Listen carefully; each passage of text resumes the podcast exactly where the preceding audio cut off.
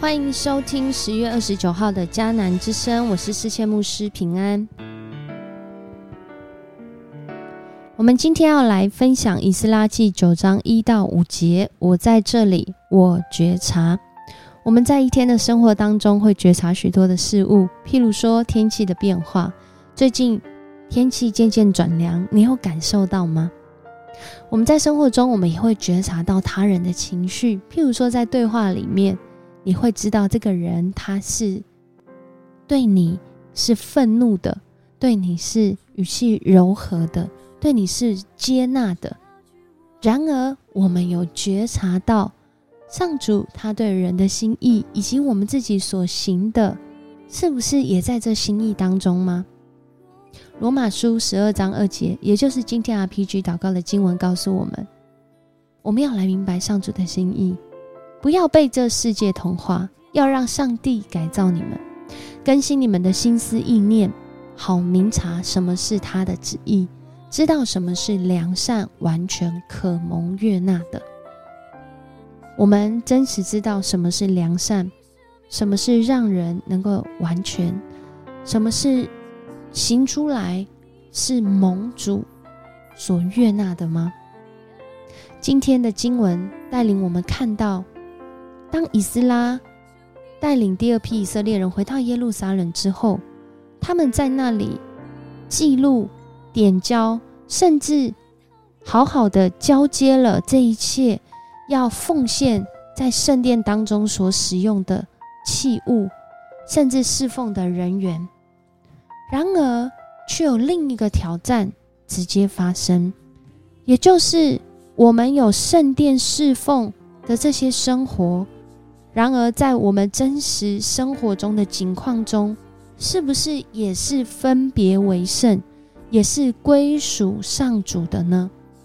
今天的经文很显然的，以斯拉在听见一些以色列人的领袖所说的话中，他觉察到他们仍然与恶的距离是如此的近。在今天经文中。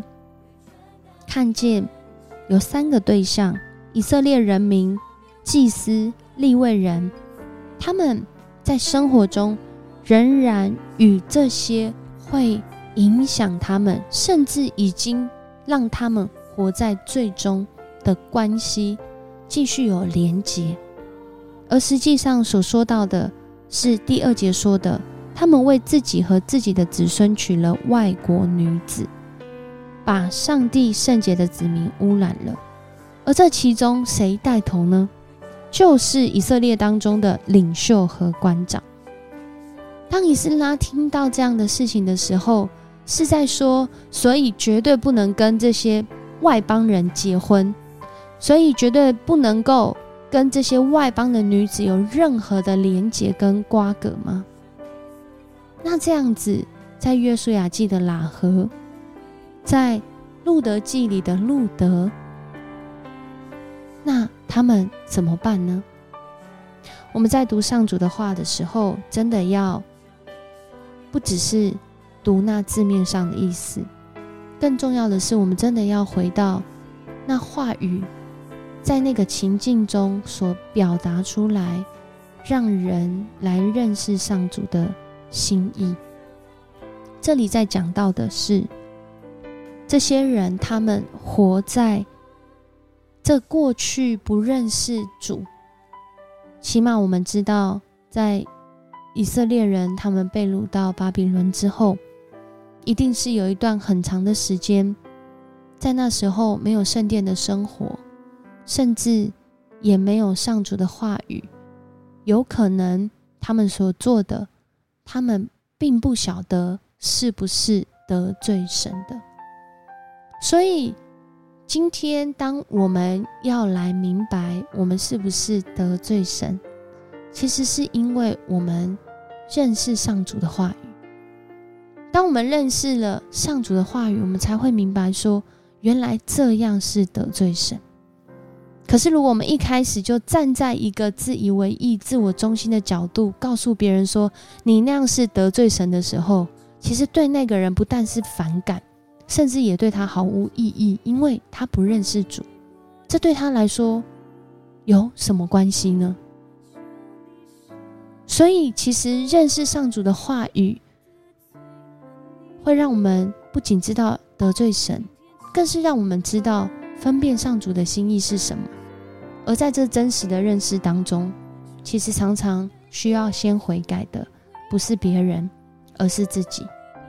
在今天的经文中，当以斯拉他听到这件事情，他在那里的表达很戏剧性的形容，可是却是真实。在那个时代，会这样做，就是遭遇到大事，遭遇到那个哦撕裂衣服，好像表达撕裂心肠哦，在那里拔头发跟胡须，忧伤痛苦的坐着，这是一种觉得自己完了，得罪上帝了，我我我做错了的一个表达。然而，是以斯拉他做错吗？其实是在那个时代里面，有许许多多人，他们不认识上主的心意，所以这个以色列人在他们的文化中表达说他们得罪神的这个行动，别人看到他的时候就会知道一定有什么事情发生，而他就在那里，不是马上去告诉那些官长领袖说你们得罪上帝，你们全部都要悔改，不是哦，他是坐在那里。先从他自己开始，他觉察到这个环境中对上主的认识是如此的有限，甚至可能活在最终。而这些以色列人也看见他在那里的这样的一个行动。他们在这里圣经所记载的说到，因以色列的上帝曾经说过，他要对付流亡归来的人所犯的罪。所有听见这话。而惊慌战惊的人都来围绕我，围绕着我。以斯拉在当时，当他觉察到，他身边的人也跟着觉察到，觉察到他们跟上主的话语原来是有一段距离的，他们跟上主的心意原来是背离的，他们或许已经活在过去那个不认识主而行出许多得罪上主的事。这时候怎么办？不是去怪罪，不是去批评指教，而是以斯拉从他自己开始，他来到主面前，他向上主来祷告。当我们今天来到主的面前，听到这个迦南之声的时候，我们不一定会觉得我们得罪。上主，而是当我们开始认识上主的话语，开始，他是公义的。那什么是不公义？我有活在公义中，我有行出公义吗？我们在这样的一个思考觉察中，才开始发现，原来我的生命中，那个最需要改变、最需要被改造。最需要认罪的，真的不是别人，是我自己。所以，当我们来到主的面前，我们认识主，会帮助我们知道我们有没有得罪神，也知道在这得罪当中，其实上主的心意是要拯救，上主的心意是要他公义临到我们的生活中。然而，我们可能不知道，所以我们心态可能就随便啦，哦，差不多就好啦，就大概是这样啦。或许是因为我们对我们的主不够认识。如果我们够认识我们的主，我们真的会知道他是公义的，而且他爱每一个人，他更是要每一个人的生命归属于他。而不是沉沦活在罪恶，甚至被罪恶麻痹，甚至还高举着自由的口号来说我们所做的事情，谁能定罪呢？上主第一个就是要来看见我们所做的，而我们就在这其中来觉察，并且回转向他。在一首大家耳熟能详的歌《真实的悔改》，他的歌词说到：“主，你已救赎我们，招聚我们，为你征战。主，我们同心寻求你的国度，你的公义。”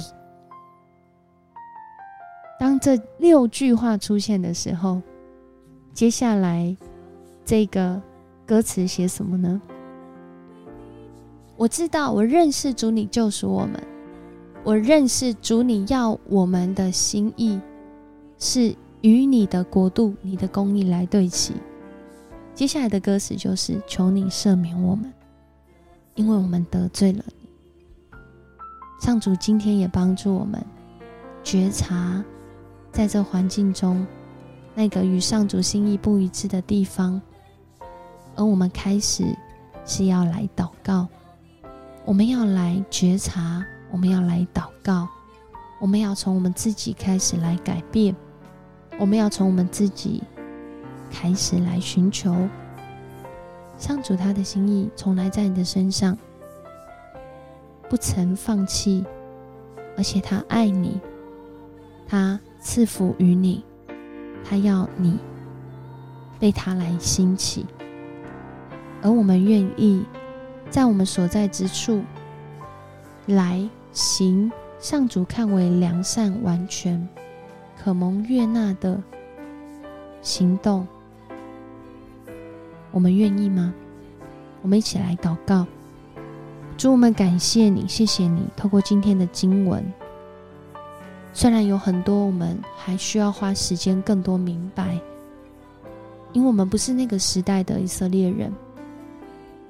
然而，我们要说，主，我们真的对你的认识很有限，以至于我们即使活在罪中，我们仍然不觉得这是罪。但是，也感谢主，你圣灵的提醒，总是叫我们的心，为了主你的公义，为了自己的罪，我们会责备自己，我们的良心会过不去。我们看见我们没有心出一致的时候，我们会感觉失落、气馁，甚至愤怒。主，谢谢你让我们觉察到我们自己生命中有这些的情绪跟感受，我们就知道，主啊，我们要活出那个悔改的行动。主，你也帮助我们，赏赐我们力量、勇气，在我们可能或者是已经得罪主你的事上。有这样的力量、勇气来悔改，有悔改的行动，有悔改的思想，有悔改的意念，甚至我们不活在那个自我控诉的情绪里面，而是我们要宣告主你的信心今天临到我们，主你的爱今天充满我们，主你的信实继续牵引着我们，就像以斯拉。他在面对一个环境，可能对上主的话语不太认识，甚至感到焦虑的时候，主你是要我们先安静我们的心来祷告，来领受主你的爱，来领受主你的公义，先从我们自己的生命开始改变。谢谢你与我们同在，我们这样祷告，奉主耶稣的名求，阿门。很开心跟你一起分享迦南之声。愿上主他美好的心意，透过你今天愿意来回应，就行出在你生命当中。而这样的一个行动，要带来你自己和别人的祝福。我是世谦牧师，我们明天见。